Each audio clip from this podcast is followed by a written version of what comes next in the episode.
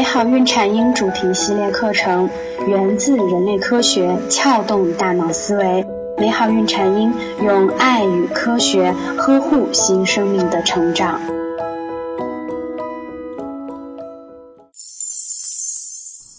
大家好，我是缇娜。今天呢，我们来跟大家说说宝宝倒睫毛的问题。我们今天要说的，并不是所谓的疾病问题引起的倒睫毛，而是小宝宝很常见的一种正常现象。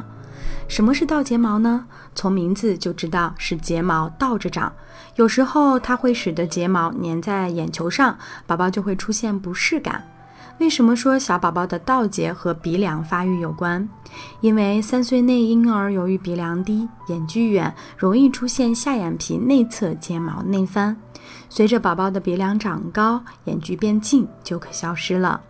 所以说，倒睫毛更容易发生在我们亚洲宝宝身上。因为我们亚洲宝宝呢，绝大多数鼻梁是比较宽而稍微比较塌的，而且多为单眼皮，眼窝浅。宝宝们该如何去护理呢？妈妈首先先把自己的双手洗干净，用食指的指腹轻轻按摩宝宝下眼睑，每天两到三次。不要轻易自己给宝宝剪睫毛或者是拔睫毛。剪睫毛时的安全问题，拔睫毛时的诱发感染问题都需要被重视。对于三岁以内的婴幼儿啊，只要倒睫毛没有严重的影响到宝宝的视力或其他，妈妈们就要有足够的耐心。只有时间才能改变这种看似不正常的现象。有些妈妈可能会在网上搜到关于治疗倒睫毛的粘胶布法。什么是粘胶布法呢？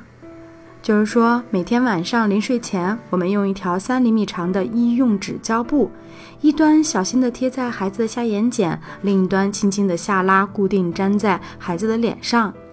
下拉的程度以不暴露红色眼睑膜为准。早上起床后，将纸胶布取下，每天坚持，持续三到五个月。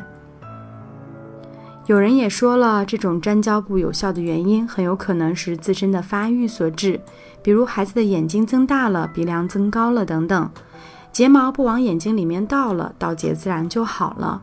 这也就是我们今天所要给大家说的自然原因引起的倒睫毛。如果您想了解更多的育儿资讯，也欢迎您关注我们的微信公众号“美好孕产婴”。